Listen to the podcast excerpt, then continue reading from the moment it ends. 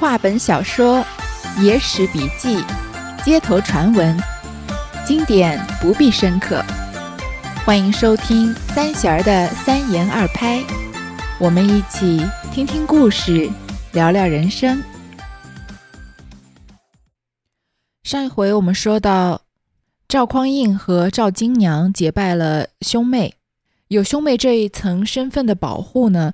赵匡胤就觉得送赵金娘回家要稍微方便一些。五更鸡唱，景清起身安排早饭，又备些干粮牛脯，为路中之用。公子配了赤麒麟，将行李扎缚停当，嘱咐金娘：“妹子只可村庄打扮，不可野容炫服，惹是招非。”早饭已毕，公子扮作客人。金娘扮作村姑，一般的戴个雪帽，齐眉遮了。兄妹二人作别景清，景清送出房门，忽然想起一事，道：“贤侄，今日去不成，还要计较。”不知景清说出甚话来，正是“却得羽毛方圆举，虎无牙爪不成形。”赵公子呢，备了赤麒麟，赤麒麟是他的马吗？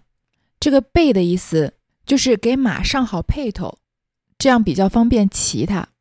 跟着赵金娘说啊，因为赵金娘长得已经很美了，这一路出行呢都要低调，只能做村姑打扮，不能野容炫服，就是不能穿太过华丽鲜艳的衣服，这样啊容易招惹是非。虽然赵匡胤这个人不怕事儿，但他也不想主动惹事儿的，所以赵金娘呢做村姑打扮，而且戴了雪帽。把这个齐眉的地方都遮了，就只露半张脸吧。正要出门，忽然赵景清说了一件事，说今天去不了，还有事情要说。这就是“雀得羽毛方圆举，虎无牙爪不成形”。就是说，喜鹊如果没有羽毛啊，就没有办法飞得很远；老虎没有牙齿和四肢和爪子，就没有办法行动。大概就是“工欲善其事，必先利其器”的意思。他们要走啊！赵景清认为还差了些装备。景清道：“一马不能骑两人，这小娘子弓鞋袜小，怎跟得上？可不耽误了程途。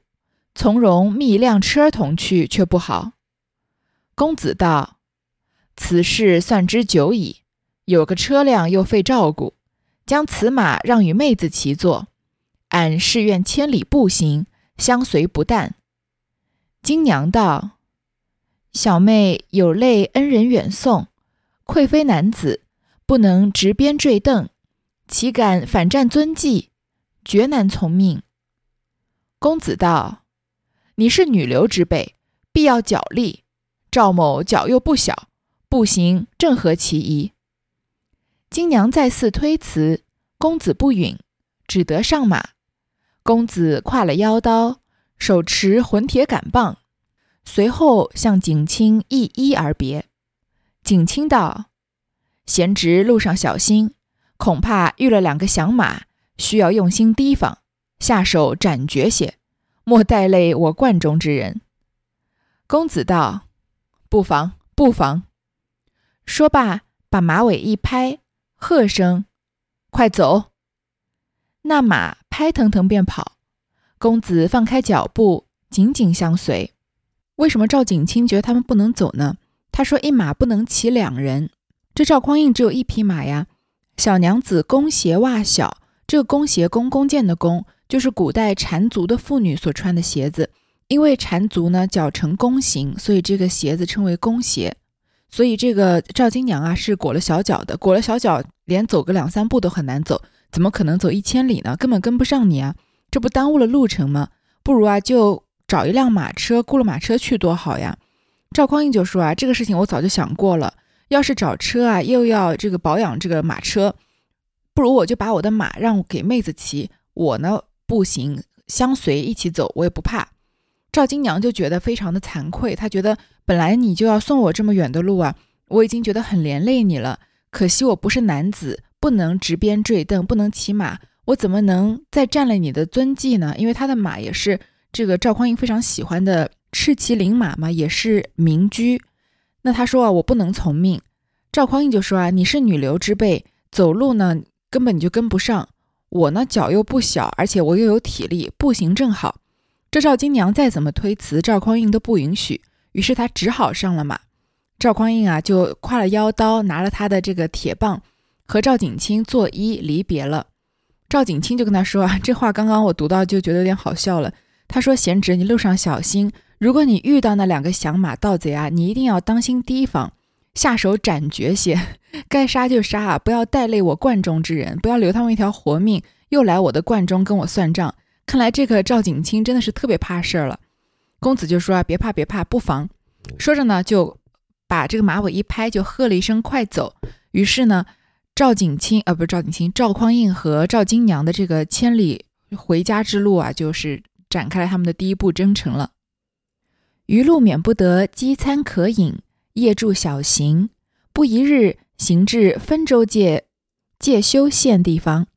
这赤麒麟原是千里龙驹马，追风逐电，自清油观至分州不过三百里之程，不钩名马半日驰骤。一则公子步行，恐奔赴不及；二则金娘女流，不惯驰骋，于是控辔缓缓而行。兼之路上贼寇生发，需要慢骑早歇，每日只行一百余里。这路程赶了三分之一不到，来到了分州。分州是现在的山西省临汾市。本来呢，它离青油观啊不过三百里之路。这赤麒麟是民居，我们才说的三百里的路程啊，他半天就能到了。但是，一方面赵匡胤是步行的，他呢这个马跑得快，他不一定能跑得过马，而且这个体力也比不上马嘛。第二，赵金娘是一个女子，这马速度太快啊，她也骑不惯，所以控辔这个辔就是马的缰绳嘛，就是缓缓而行。再加上一路上呢贼寇生发，坏人多。所以呢，他们慢骑早歇，就只在天最亮的时候才赶路。每天啊，只行一百余里。公子是日行到一个土冈之下，地名黄毛店。当初原有村落，因事乱人荒，都逃散了，还存着个小小店儿。日色将不，前途旷野。公子对金娘道：“此处安歇，明日早行吧。”金娘道。但凭尊意，店小二接了包裹，金娘下马，去了雪帽。小二一眼瞧见，舌头吐出三寸，缩不进去，心下想到：如何有这般好女子？小二牵马系在屋后，公子请金娘进了店房坐下。小二哥走来，垫着呆看。公子问道：“小二哥有甚话说？”小二道：“这位小娘子是客官什么人？”公子道：“是俺妹子。”小二道：“客官不是小人多口，千山万水途间不该带此美貌佳人同走。”公子道：“为何？”小二道：“离此十五里之地，叫做界山，地旷人稀，都是绿林好汉出没之处。”倘若强人知道，只好百百里送与他做压寨夫人，还要贴他个利是。公子大怒，骂道：“贼狗大胆，敢虚言恐唬客人！”赵小二面门一拳打去，小二口吐鲜血，手掩着脸，向外急走去了。店家娘就在厨下发话：“金娘道，恩兄推性躁了些。”公子道：“这厮言语不知进退，怕不是良善之人。先叫他晓得俺些手段。”金娘道：“既在此借宿，饿不得他。”公子道：“怕他则甚。”金娘便到厨下与店家娘相见，将好言好语稳贴了他半晌，店家娘方才息怒，打点动火做饭。这一天啊，他们来到一个比较偏僻的土冈之下。这个地方呢叫黄毛店。本来这里是有村落的，但是因为呢事乱人荒，不要忘记我们这个故事的背景是五代十国的末期，宋朝建立之初啊，应该是还没建立，赵匡胤还没当皇帝呢，所以到处都兵荒马乱的，人人都逃散了，就只存了一个小店在这里。日色将晡，这个晡呢，左边一个日字旁，右边一个杜甫的甫，是指下午三点到五点钟的时间。其实说说晚也不晚，但是因为前面都是旷野，想要再找歇脚的地方可能很难了。于是公子就跟金娘说啊，先在这儿安歇吧，明天早上再启程。那赵金娘对这样的事情当然是但听赵匡胤安排了。店小二啊接了包裹，这赵金娘下马把雪帽去掉，就露出了她的面貌嘛。小二一眼瞧瞧见啊，舌头就吐出三寸，没见过这么美的大美女，舌头都缩不进去了。想说啊，天下居然有这般美貌的女子啊，就把马牵在屋后。赵金娘呢和赵公子进了店房坐下，这店小二啊就鬼鬼祟祟的过来盯着赵金娘看，看上去就有点不怀好意的样子。公子就说啊，你有什么话说？这店小二就问赵金娘是客官什么人啊？赵匡胤就说是我的妹妹。店小二就假装好心的在这劝告他。说不是我多嘴啊，这里千山万水的，你不该带这么漂亮的姑娘一起走。那赵匡胤就说为什么呢？店小二就说啊，离这里十五里之地不远的地方啊，叫界山。界山这个地方地旷人稀，其中啊有很多的绿林好汉出没。绿林好汉啊，本来是指除暴安良、劫富济贫的英雄人物，但是这里呢也代指盗贼和强盗了。绿林好汉并不是说他们总是在森林里面出没有掩护。而是这个典故啊，出自绿林军。绿林军啊，是西汉末年由民间组织起来的一个军队，人数刚开始呢有八千多人，后来啊势如破竹，以这个鹿林山为根据地，相继攻下了很多城市，而且这个队伍不断的壮大，最后啊有超过五万人，他推翻了王莽的政权。从此以后啊，绿林军就成了劫富济贫、替天行道的英雄豪杰的代名词。但是这里这个店小二的意思就是说啊，强盗挺多的。如果让这些人知道啊，那你这个妹子这么美，一定会白白的送给他做了压寨夫人，到时候还要贴他个利是。利氏有各种意思，主要意思大概就是利润啊，或者讨吉利的洗钱。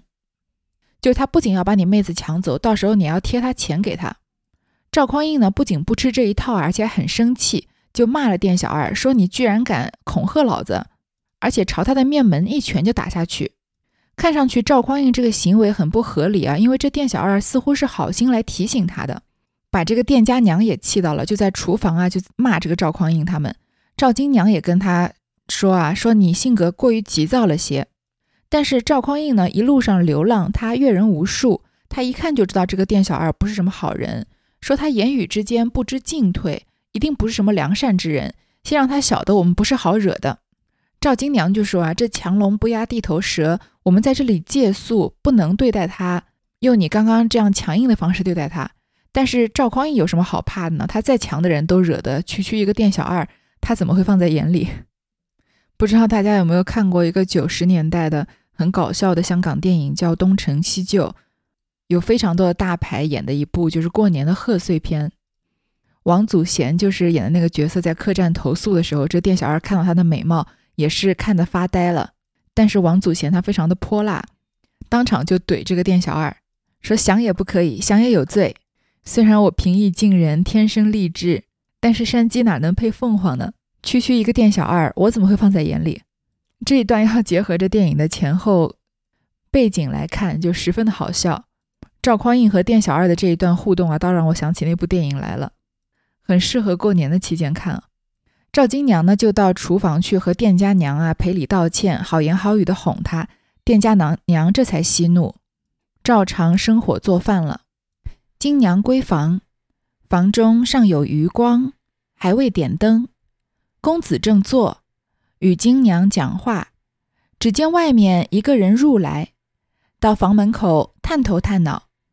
公子大喝道：“什么人敢来敲俺角色？”那人道：“小人自来寻小二哥闲话，与客官无干。”说罢，到厨房下与店家娘叽叽哝哝的讲了一会，方去。公子看在眼里，早有三分疑心。灯火已到，店小二只是不回。店家娘将饭送到房里，兄妹二人吃了晚饭。公子叫金娘掩上房门先请。自家只推水火，带了刀棒绕屋而行。约莫二更时分，只听得赤麒麟在后边草屋下有嘶喊踢跳之声。此时十月下旬，月光初起，公子悄步上前观看，一个汉子被马踢倒在地，见有人来，悟能的振作起来就跑。公子知是盗马之贼，追赶了一程，不觉数里，转过溜水桥边。不见了那汉子，只见对桥一间小屋，里面灯烛辉煌。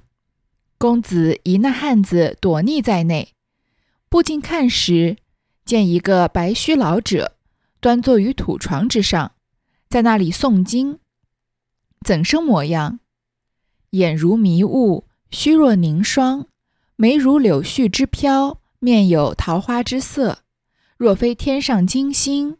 必是山中社长赵金娘啊，劝完这个厨娘之后，回到房中，赵匡胤啊就在和她聊天儿。门口呢有人在鬼鬼祟祟的探头探脑，公子在里面就大喊说：“什么人敢来瞧俺角色？”这个“脚”是手脚的“脚”，瞧俺角色大概就是打探我底细的意思。那个人就回啊说：“我还来，我来跟小二哥闲话的，跟你没关系。”但是这个行为呢，已经引起了赵匡胤的疑心。因为之前店小二已经让这个赵匡胤起疑了嘛，到晚上的时候啊，店小二还没有回来，于是吃过晚饭后呢，赵匡赵匡胤就让赵金娘先睡，自家只推水火。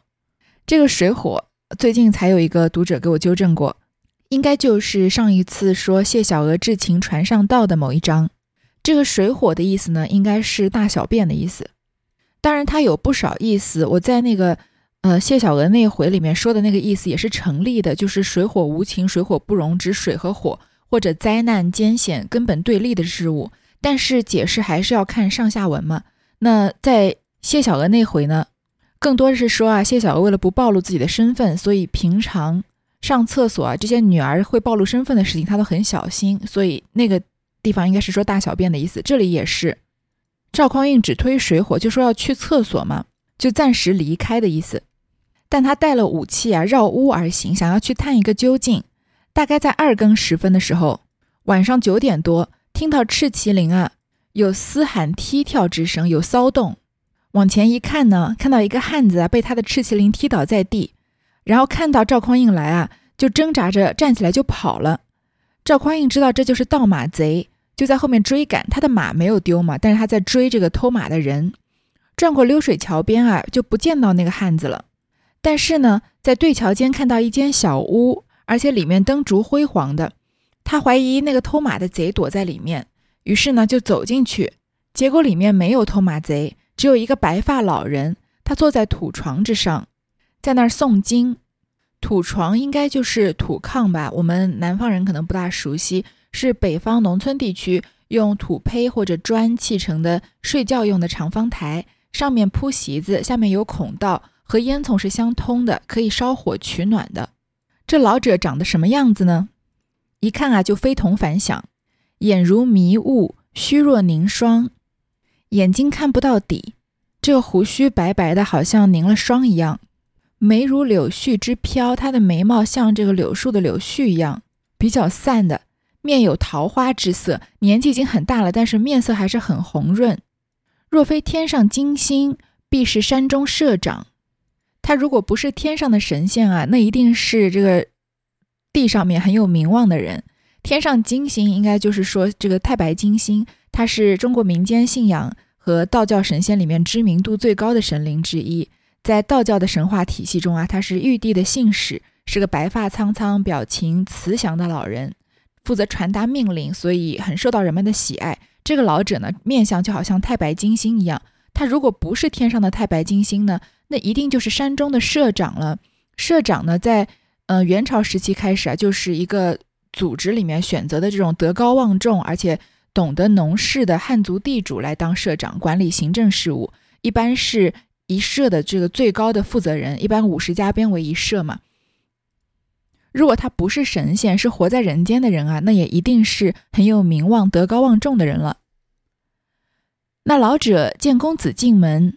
慌忙起身施礼，公子答揖，问道：“长者所诵何经？”老者道：“天皇救苦经。”公子道：“送他有甚好处？”老者道：“老汉见天下分崩，要保佑太平天子早出，扫荡烟尘，救民于涂炭。”公子听得此言，暗合其机，心中也欢喜。公子又问道：“此地贼寇颇多，长者可知他的行藏吗？”老者道：“贵人莫非是同一位骑马女子下在坡下茅店里的？”公子道：“然也。”老者道：“幸遇老夫，险些儿惊了贵人。”公子问其缘故，老者请公子上座。自己旁边相陪，从容告诉多说：“这界山新生两个强人，聚集喽啰，打家劫舍，扰害分路地方。一个叫做满天飞张广儿，一个叫做地着地滚周静。半月之间，不知哪里抢了一个女子，二人争取未决，计遁他方。待再寻得一个来，各成婚配。”这里一路店家都是那强人吩咐过的，但访得有美貌佳人，急忙报他，重重有赏。晚上贵人到时，那小二便去报与周静知道，先差野火遥望来探望虚实，说道：“不但女子貌美，兼且骑一匹骏马，单身客人不足为惧。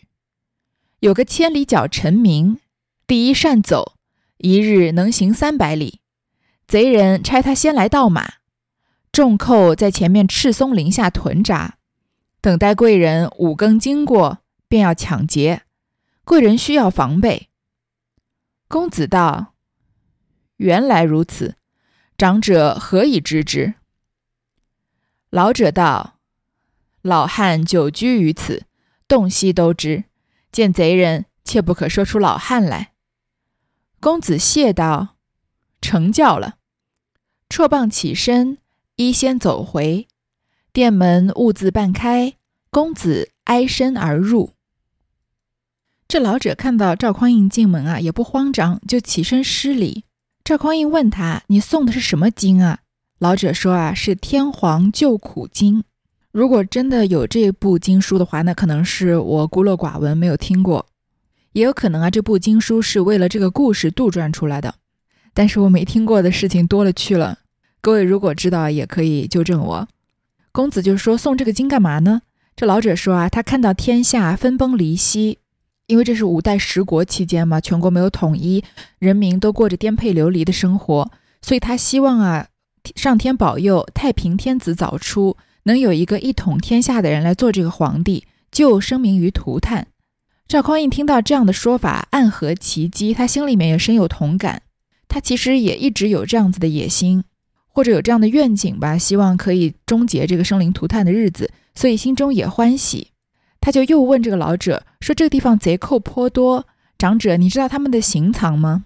行藏就是踪迹的意思。你知不知道知不知道他们平常都在什么地方出没？”这老者就说：“啊，你是不是和一位骑马的女子住在这个坡下面的茅店里？”这赵匡胤说：“正是。”于是呢，这个老者请公子上座，告诉他的这个赵匡胤啊，可能即将面对的危机，就说啊，这界山上啊有两个强人，这个就是强盗的意思嘛，聚集了一帮小喽啰，他们打家劫舍，把这块地方啊扰得不得安宁。这块就是分路地方嘛，汾水和露水经过的地方。我们前面说过，这两个强盗呢，一个叫满天飞张广儿，一个叫着地滚周静，听起来就是两个不是很厉害的人。顶多就到梁山好汉那一集不得了了，和赵匡胤这种天选之子肯定是不能比的。然后说到这两个人啊，之前强抢一个女子，因为两个人都想娶赵金娘，最后又怕伤了兄弟情谊嘛。前面说过，他们想要再抢一个女子，于是啊，这一路上的店家他都跟他们打点过了，说如果见到美貌的女子呢，一定要告诉他们，他们立马就把她抢回来，这样兄弟两个人呢都能有美女和他们成亲。如果有店家愿意来报信啊，那就重重有赏。其实啊，你和这个赵金娘来住店的时候已经被盯上了。这小二呢，去报给卓地滚周静知道，先差了一个人叫野火遥望来探望虚实，就是在门口鬼鬼祟祟的那个人。探完虚实啊，他说啊，不但这个女子貌美，而且和他一起来的这个男人呢，还有一匹骏马，一看就是好马，而且只有他一个人单身的客人，不足为惧。然后呢，他们又派这个千里脚陈明，就是跟这个赵匡胤偷着赵匡胤的赤麒麟，被赤麒麟一脚踹翻在地的这个人，他是个第一善走的人，相当于这个《水浒传》里面的神行太保戴宗吧。这个千里脚陈明啊，一日能行三百里。那和《水浒传》的戴宗比还是差了一点，《水浒传》的戴宗号称日行八百里嘛，因为他跑得快，所以就擅长偷东西。贼人就先派他来盗马，然后呢，在他们前面的必经之路赤松林屯扎，等他们五更经过的时候啊，就要抢劫他们。首先把马抢走了，这个人就跑不太远，然后再抢这个女人就方便多了。他就说啊，贵人需要防备。这公子呢就说，如果是这样的话，那你怎么知道的呢？他们这些强盗人的事情。你一个坐在家里念经的老人怎么能知道？这老人就说啊，我长久居在居住在这里，洞悉都知，这里的一举一动啊，我都知道。你见到贼人啊，可千万别把我说出来。这一路上遇到的人啊，都是好心又怕事的。赵景清也是这样，这个老汉也是这样。那公子自然答应了，好像没事一样，先回到这个客栈休息。却说店小二为接应陈明到马，回到家中，正在房里与老婆说话。老婆暖酒与他吃，见公子进门，闪在灯背后去了。公子心生一计，便叫金娘问店家讨酒吃。店家娘取了一把空壶，在房门口酒缸内舀酒。公子出其不意，将铁棒照后脑一下，打倒在地，酒壶也撇在一边。小二听得老婆叫苦，也取朴刀赶出房来。怎当公子以逸待劳，手起棍落，也打翻了。再敷两棍，都结果了性命。金娘大惊，急救不及，问其打死二人之故。公子将老者所言叙了一遍。金娘吓得面如土色，道：“如此途路难行，怎生是好？”公子道：“好歹有赵某在此，贤妹放心。”公子撑了大门，就厨下暖起酒来，饮个半醉，上了马料，将銮铃塞口，使其无声，扎腹包裹停当，将两个尸首拖在柴下厨下柴堆上，放起火来，前后门都放了一把火，看火势盛了，然后引金娘上马而行。这店小二和。满天飞、张广儿、着地滚、周静和他们的党羽啊，都是沆瀣一气的嘛。所以陈明来盗马，他是接应他的。他回到家中啊，正在房里和老婆说话。他老婆对这一切也是知情的。见到公子进门啊，就稍稍避开。这公子心生一计，他先让赵金娘假意去问店家讨酒吃，于是呢，要把他们各个击破。店家娘呢，取了一把空壶，在房门口酒缸里面舀酒。他背对着这公子的时候啊，他就出其不意，用铁棒照他后脑一下，打倒在地。这酒壶也倒在旁边，就把这个店小二的老婆直接给打昏了。店小二听到老婆叫啊，就取了朴刀赶出房来。这个朴素的朴啊，在这里其实应该读坡刀。坡刀呢，它顾名思义，其实就是好像一种比较朴素的刀一样。它是出现于宋代，它是这个木柄上安有长而宽的。钢刀的兵器介于大刀和单刀之间，用途广泛，一般用于自卫。这个坡刀啊，可以说是民间一种常用的兵器，也是比较粗陋的兵器。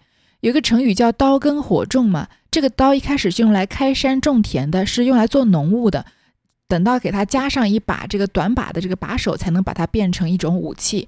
所以，作为这种很容易取得的武器，或者很容易变化为兵器的这个东西啊，它其实是很难把它当做当做兵器来完全禁断它的。好像是这个周星驰的电影吧，不记得哪一部了。就是说，民间常用的这个兵器就是折凳，对吧？他把它折起来就可以抓着这个凳腿来打人。等到这个警察来抓的时候，再把这个凳子打开，就坐在凳子上像没事儿一样。这个坡刀啊，就颇有一点这个古代的折凳的意思。平常用来务农。必要时候用来防身。像这个店小二呢，也可以拿来抓人、杀人了。当然，他也有防身的意思。但是他哪能打得过赵匡胤呢？赵匡胤是什么样的人啊？力敌万人，气吞四海，还记得吗？走过一个地方就把那个地方的地头蛇给干翻了的人，区区一个店小二，他怎么会放在眼里？我又想到这句话了。手起棍落啊，把这店小二和他的老婆都打死了。这里稍微有一点草菅人命之嫌啊，但是读民间故事也不要过于深究了，因为照这个逻辑看，不是他们死就是赵匡胤他们亡，对吧？不打死也没有什么别的办法。赵金娘看到赵匡胤就弄出人命啊，她吓了一跳，就问他为什么要把他们打死。这公子呢就把老子老者跟他说的话跟赵金娘说了一遍。那赵金娘女流之辈当然只有害怕的份儿了，说那这路途这么难行怎么办？他们都埋伏在前面，要准着等着杀我们和抢我了。这公子就说啊，好歹有我在，你放心吧。于是呢就自己暖起酒来，喝了个半醉，稍微做了一些准备。就是喂马吃了饲料，将銮铃塞口，使其无声。銮铃呢是古代啊挂在銮车马车两头的这个铃铛，因为这个好像我们现在有这风铃一样，风一吹它就会发出声音嘛。这个马车一动啊，銮铃就能发出声音。他把銮铃的口塞住，这样銮铃就没有声音了。这样他们到达的地方呢，某一个地方的时候啊，也不会远远的就听见。